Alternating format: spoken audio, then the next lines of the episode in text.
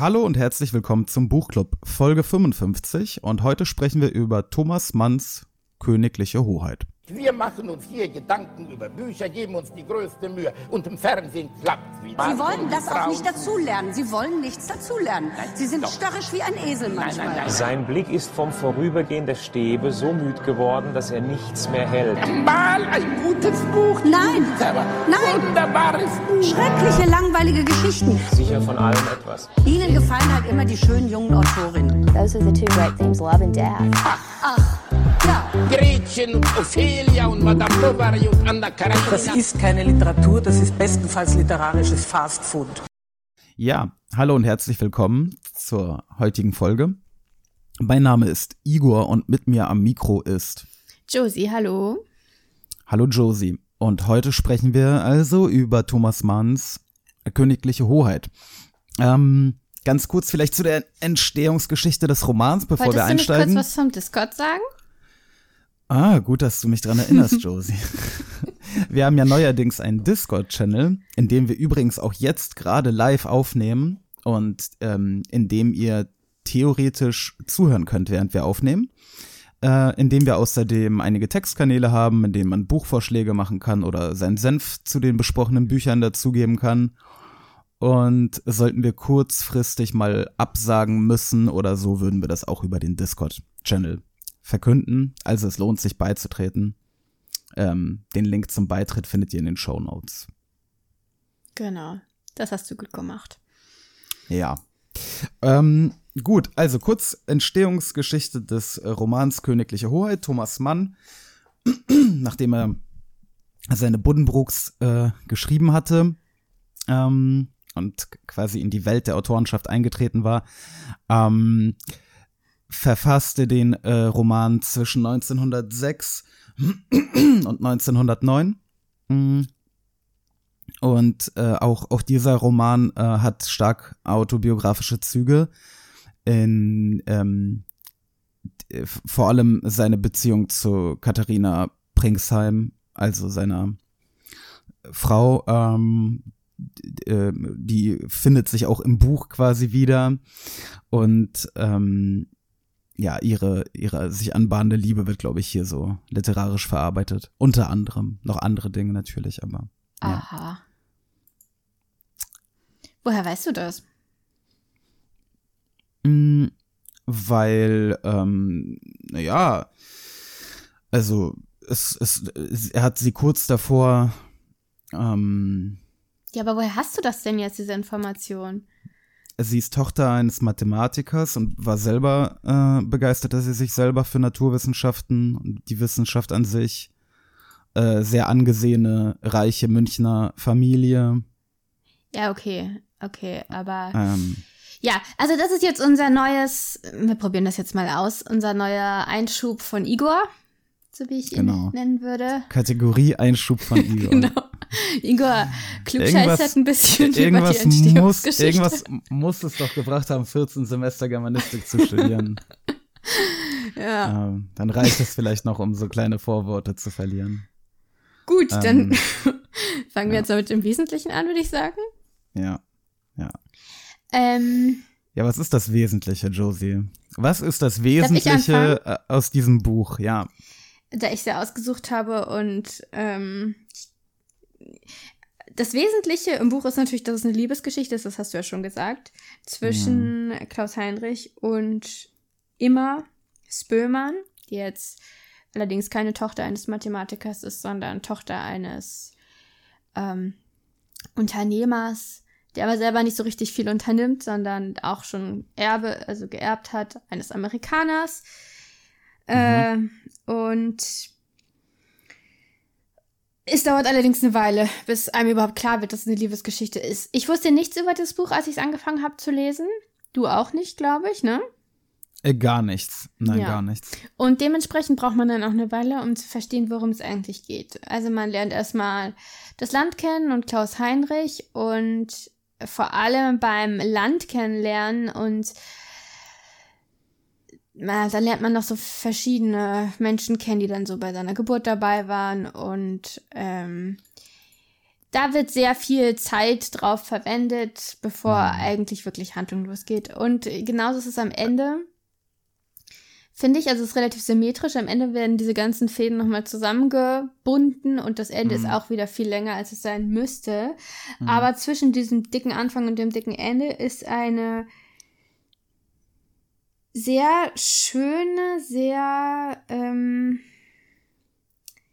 ja, ähm,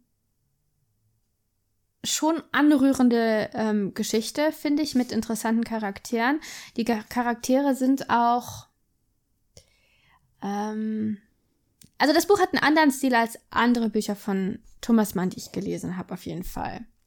Es ist ja auch erst sein, sein zweites Buch, also er, er befindet sich noch ein bisschen in der Findungsphase und hat selber gesagt, dass er ähm, bei den Buddenbrooks konnte er im Grunde genommen sehr viel aus äh, der eigenen Biografie schöpfen. Und während das Buch ja auch ein paar autobiografische Züge hat, äh, hat er selber gesagt, dass das ähm, aber schwieriger zu schreiben war, dass es sehr, sehr viel Recherche ähm, ihm abverlangt hat. Das ist quasi so ein bisschen ein quellenbasiertes Buch. Mhm. Allein schon, ich meine, diese Abhandlung in dem Kapitel Das Land über die, die Forstwirtschaft. Also, da wird Thomas Mann bestimmt ein paar Bücher zu gelesen haben, ebenso wie diese ganzen ökonomischen, volkswirtschaftlichen Betrachtungen von den Problemen in, in diesem Mit den Zinsen und Herzogtum. Anleihen und, äh, und ähm, Trusts und weiß der Geier was. Ähm, Ja, wobei das immer mit so Ironie behandelt wird, vor allem diese Trusts, ne? Dann gibt es den Ja. Zuckertrust, den Stahltrust, den Petroleum Trust und dann zieht man da so ein bisschen Geld ab und also es wird schon ähm, immer mit so einem Augenzwinkern werden, werden diese ganzen ernsten Themen behandelt. Ja, aber das ist halt ein bisschen, äh, also klar, Augen, Augenzwinkern ist äh, vielleicht typisch für Mann, aber diese Detailversessenheit äh, auf so sachliche Dinge, die ist schon ein bisschen ungewöhnlich, oder? Für Mann meinst du? Mhm. Ich denke, es ist so ein bisschen so, wenn man das recherchiert hat, dann will man Dann muss es man es auch unterbringen. also ich kenne das von mir selber, äh, von meinen sch sch- schriftstellerischen ähm, Ich kenne das von meinen Hausarbeiten. Wenn man irgendwas aufgeschrieben hat, dann Ja, kann man das ja natürlich nicht, da kann man das natürlich nicht löschen. ähm, Ähm, Ja. Aber dann, was die Stelle, die mir sehr gut gefallen hat, war die mit dem, ähm, irgendwie, wo sie im Haushalt von ungünstigen, äh, ähm, ungünstigen Ergebnissen, die durchaus, nee, von wenig günstigen Ergebnissen, die durchaus als ungünstig ja, ich, zu bezeichnen wären eigentlich. Ich, ich weiß nicht, die Stelle fand ich ziemlich gut, aber ich weiß jetzt nicht mehr, diese, diese Formulierung, ich habe sie leider nicht markiert. Ähm, also dieser ähm, Humor, der da immer durchkommt, macht das Ganze ein bisschen leichter. Trotzdem ist dieses, dieses eine Kapitel, wo es nur um Land und Leute und Wirtschaft geht. das ist, äh, ist ja, glaube ich, das zweite, das zweite Kapitel, Kapitel ne? schon. Also eigentlich das dritte, glaube ich. sehr, sehr abschreckend. Das dritte, ja. wenn man den Prolog mit einrechnet, diesen, Ja, ähm, gut. Hm. wo man auch merkt, also ich glaube, den Prolog hat er dann im Nachhinein geschrieben, als er das Leuten zu lesen gegeben hat und die meinten, ja, ist ja gut und schön, aber passiert da dann auch was? Also, Ja. weil es wirklich eine Weile dauert, bis was passiert. Es gibt, ähm, was das Buch leicht zu lesen macht, ist, dass man die Menschen, wenn man sich den Namen nicht hat merken können, an ihren Eigenarten erkennt. Also jeder hat so sein Ding. Dieser ähm, Außen- und Innenminister von Knubbelsdorf oder wie er heißt. Mhm. Zum Beispiel mit seinen, äh, dass er so ein Augenlächeln hat, dass er den Mund gar nicht bewegt beim Ja, Lächeln, sondern ja. nur mit den Augen so strahlenförmig so lächelt, was ich mir auch ganz gut vorstellen konnte. Das ähm, ist äh, so, wie wir alle gerade lächeln wegen der Masken. Ja, nicht alle können so lächeln, glaube ich. Es ist wirklich auch eine, ähm, also dieses, es ist ja so, dass die Augen. Das ist auch eine Übungssache. Äh, nee, eben nicht. Es ist ja so, dass die, Ich, ich sag's dir, durch Corona hat sich mein Lächeln voll verändert. Ich, ich versuche immer mit den Augen zu lächeln. Das ist aber dein unechtes Lächeln. Also man ist versucht halt mit den. Augen da was wettzumachen, wenn man. Also eigentlich ist es ja so, dass bei einem echten Lächeln die Augenmuskeln stärker beteiligt sind als bei einem äh, höflichen Lächeln, ne? Ja. Das ist ja der. Deshalb, also manchmal sieht man auf Fotos, wie man lacht und man sieht ganz anders aus, als wenn man im Spiegel lacht, weil im Spiegel lacht man ja nicht echt.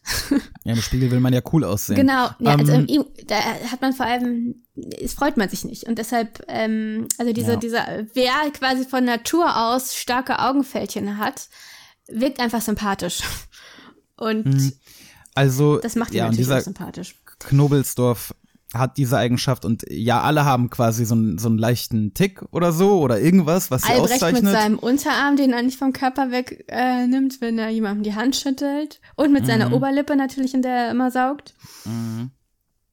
Mm,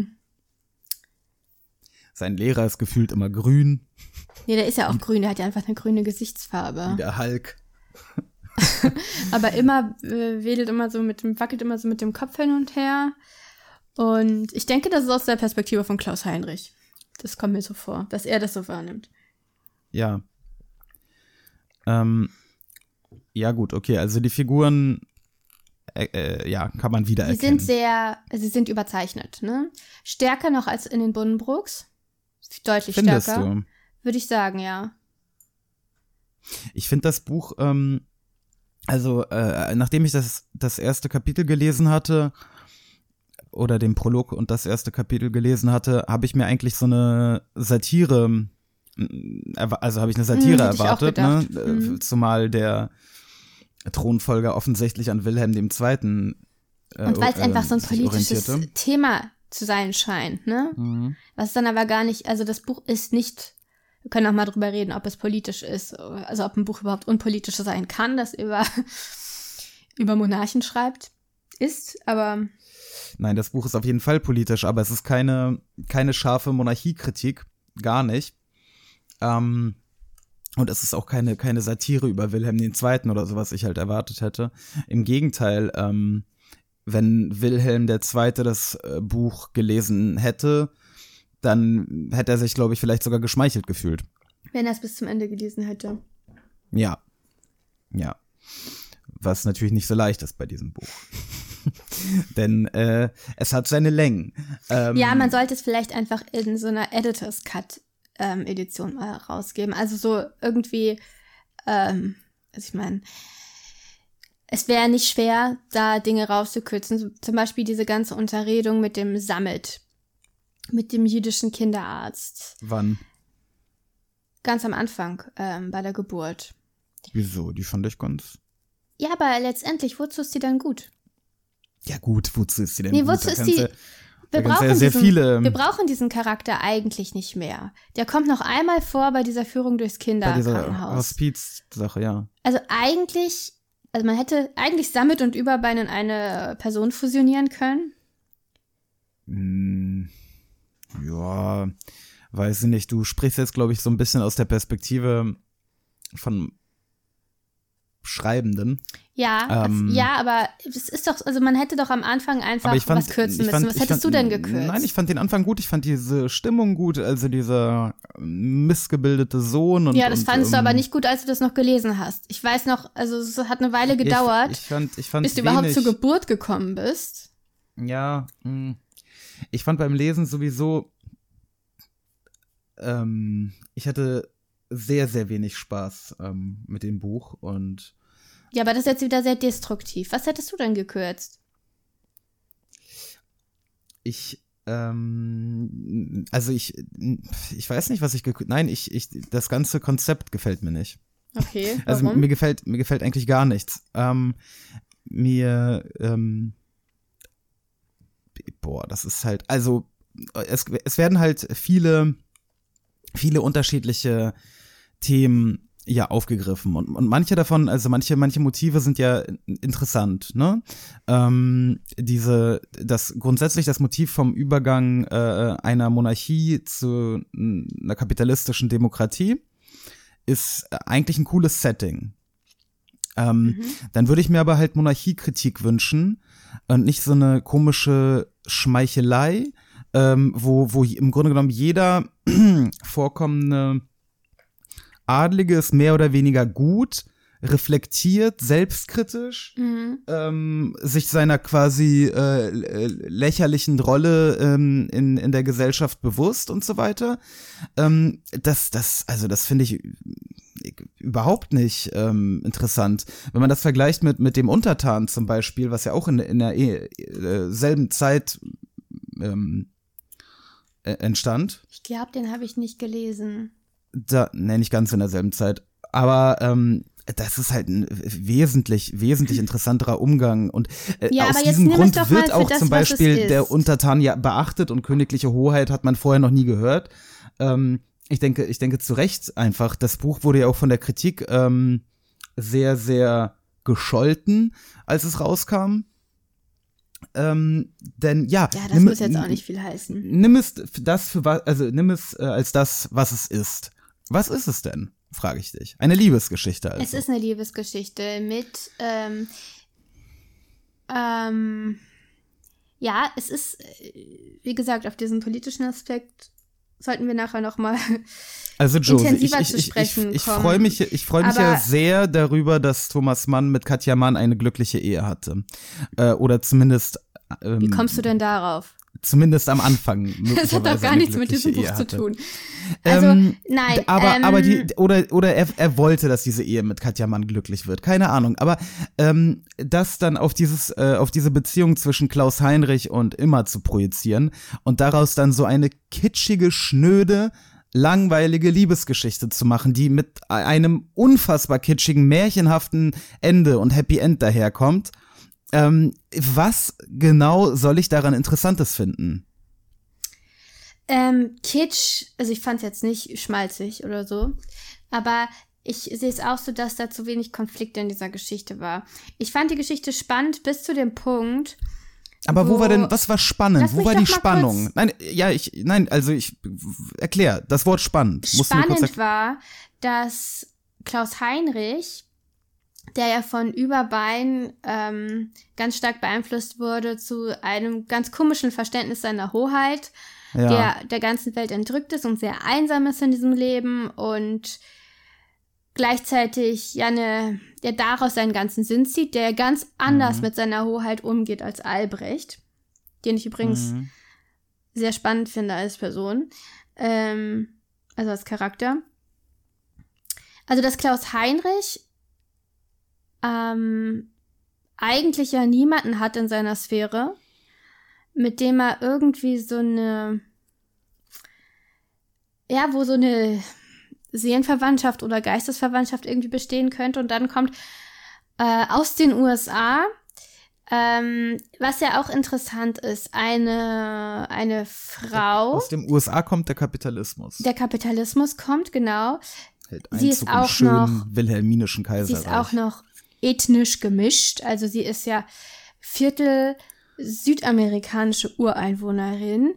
Ja. Ähm, und dann noch mal die restlichen drei Viertel sind auch noch mal unterschiedliche Sachen. Ja, da ist Deutsch, Englisch, was auch immer, Genau. alles. Aber äh, Ähm, warte mal, was ist denn jetzt spannend? Nochmal auf die Frage. eigentlich müsste sie der, also ich finde, ähm, nein, ich finde einfach, dass diese beiden Figuren gut zusammenpassen. Sie sind beide auf ihre Art allen anderen Leuten entrückt. Sie sehnen sich beide danach, sich, also nach so menschlicher Verbindung, das ist ja dieses Element, das, diese, das, das Stöbern bei Klaus Heinrich und bei Immer ist es ja ähm, diese wissenschaftliche Bildung, aber es ist Algebra und Algebra ist wieder im luftleeren Raum, wie es heißt. Also sie traut Ja. sich irgendwie alleine nicht in die in die Sphäre des Realen, würde ich sagen. Ich weiß nicht, Ja. wieso nicht. Sie ist ja auch noch eine Dann- Frau, es kommt auch noch dazu. Sie machen ja dann den Sprung zusammen, Ja. als sie Und das finde ich, da das finde ich romantisch. Ja, es war mir klar, dass du das äh, so findest. Ich hätte gerne ein bisschen mehr über die Finanzbücher erfahren. Das kam mir ein bisschen zu kurz.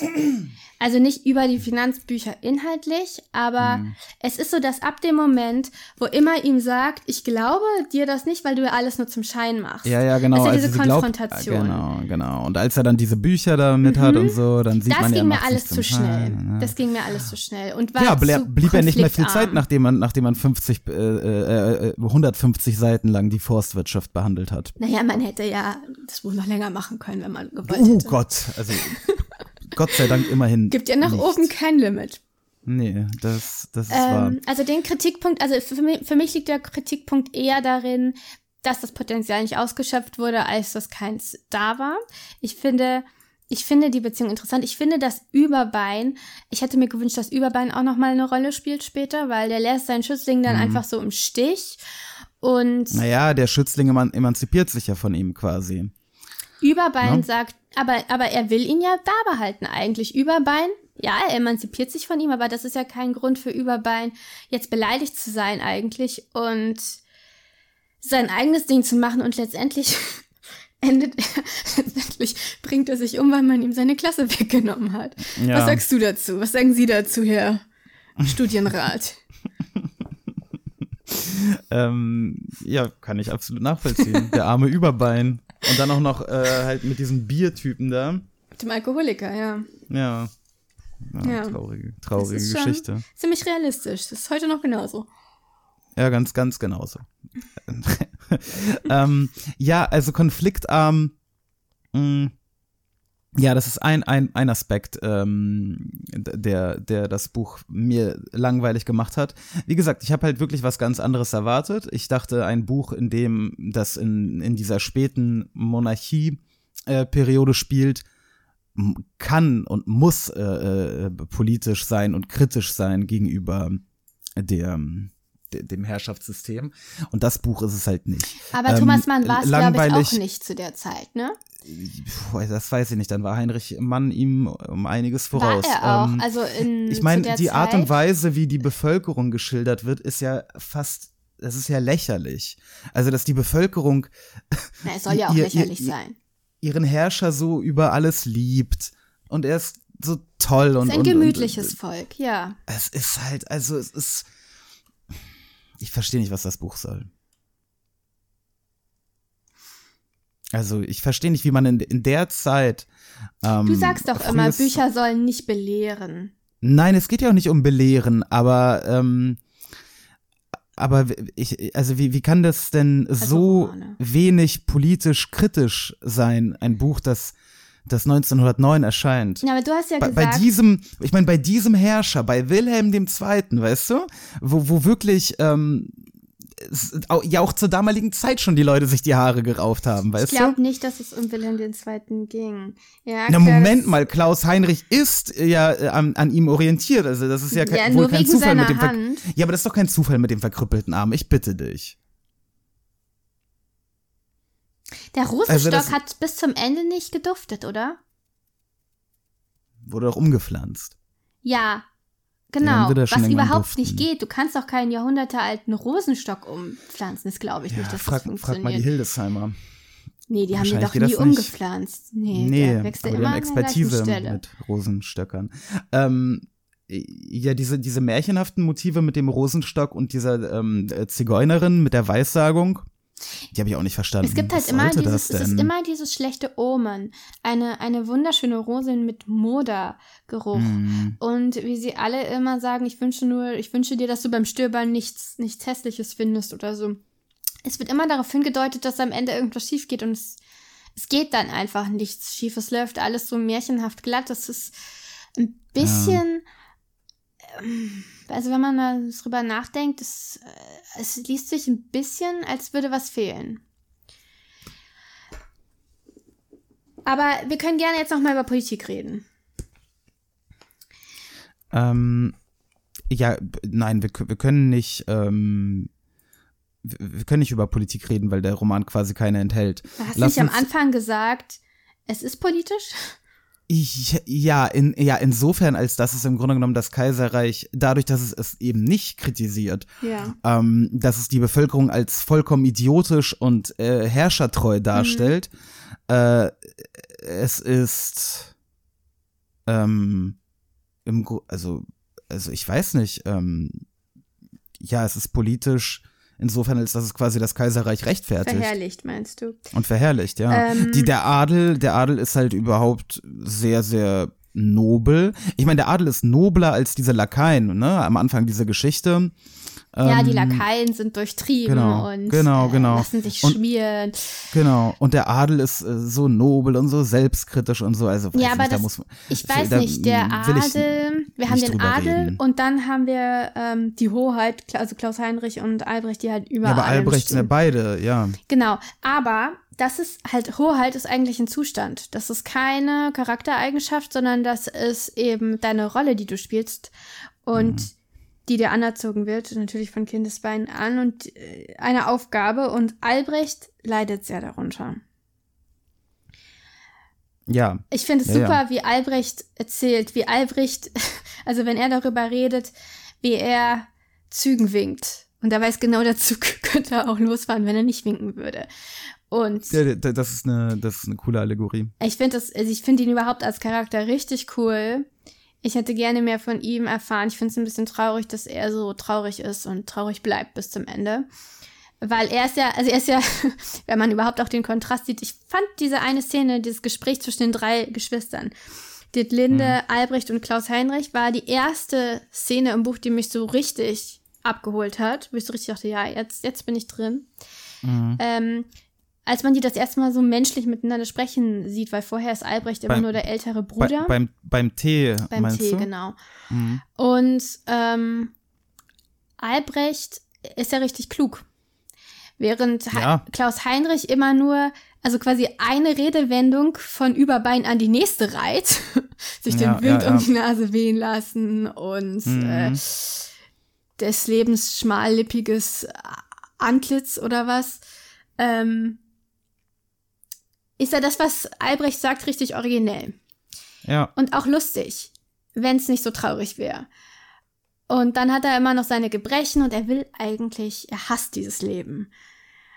Und ähm, ja, in diesem Buch wird diese Monarchie dargestellt, also diese repräsentative Funktion der Monarchie, die sie ja nur noch hat, ne? Als etwas, was dem Volk zuliebe aufgeführt wird, ein Theater letztendlich ähm, was sehr teuer ist. Und wirklich nur zu diesem Erhebungszweck dient. Das wird nicht hinterfragt, ob das Volk wirklich erhoben werden muss. Äh, Das Volk, wie es dargestellt wird, das will erhoben werden, das ist klar. Andererseits, wenn das Volk einen etwas schöneren Alltag hätte und die Landbevölkerung nicht verhungern würde und was weiß ich, müsste es vielleicht auch nicht ständig erhoben werden. Ja. Ähm, also die einzige Kritik an der Monarchie, die man darin erkennen kann, ist halt diese Theaterhaftigkeit, dieses Ja, diese aber das ja- die das ist. Also der, der, der ich meine, der preußische Militarismus, ne, und diese Ja, das nicht. Obrigkeitshörigkeit und so weiter, ist ja das wird nicht alles nicht Preußen. thematisiert. Es ist doch auch nicht Preußen. ja, was ist es denn sonst? Indien oder was? Preußen ist Ähm, doch viel größer, oder nicht? Da steht Ja, ja, am Anfang, wie Josie, das viele ist Einwohner das Land hat. Das ist Mann. ein ganz kleines Land. Ja. Okay. Ist also nicht das Deutsche Kaiserreich, ja? Nee, das wohl nicht. Ja, mhm. okay. Ähm, also, gut, ich meine, ich, ich freue mich immerhin, dass du äh, äh, jetzt auch doch dazu dich anscheinend entschieden hast, das Buch ein bisschen kritischer zu sehen. Wie so ein Ähm, bisschen kritischer zu sehen. Du weißt doch gar ja, nicht, wie weil- ich es vorher gesehen Ja, habe. weiß nicht, ich hatte das Gefühl, dass du das schon sehr, sehr, sehr, sehr großartig findest. Und ich, also es ist auf jeden Fall der, gelesen. der schwächste ähm, Roman oder das schwächste ähm, Werk von Thomas Mann, das ich bisher gelesen habe. Ja, wie viele hast du denn gelesen? Ein paar. Und äh, Thomas Mann selbst ähm, sah das ja auch ähm, nicht ganz so einseitig. Wie Er hat- einseitig. er Wer sieht es denn einseitig? Ein Prinz, ein Milliardär, ein Chauffeur, ein Rassehund, ein romantischer Hilfslehrer und eine Prinzessin besonderer Art treten auf.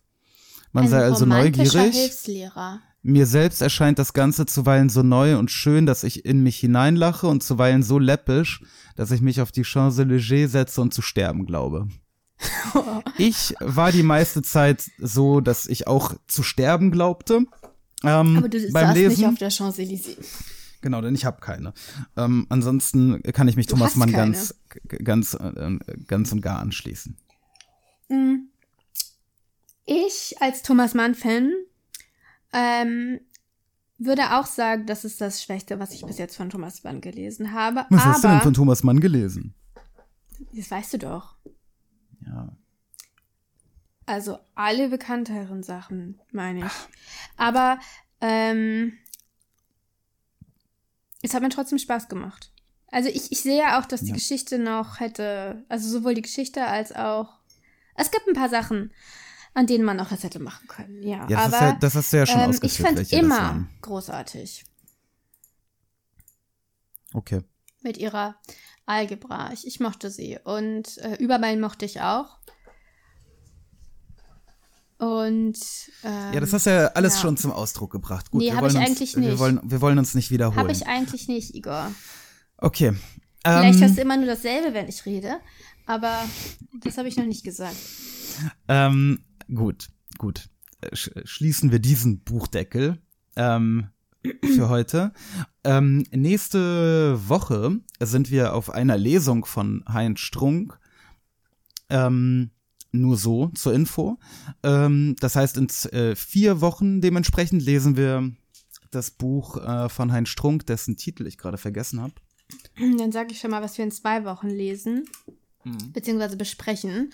Ähm, nämlich Gut gegen Nordwind von Daniel Glattauer. Das ist nämlich ähm, auf unserer Abstimmliste ganz weit oben, die ihr auch über den, unseren Discord-Channel erreicht. Da könnt ihr dann abstimmen. Also es ist äh, nicht, ge- also an erster Stelle ist eigentlich Dodo.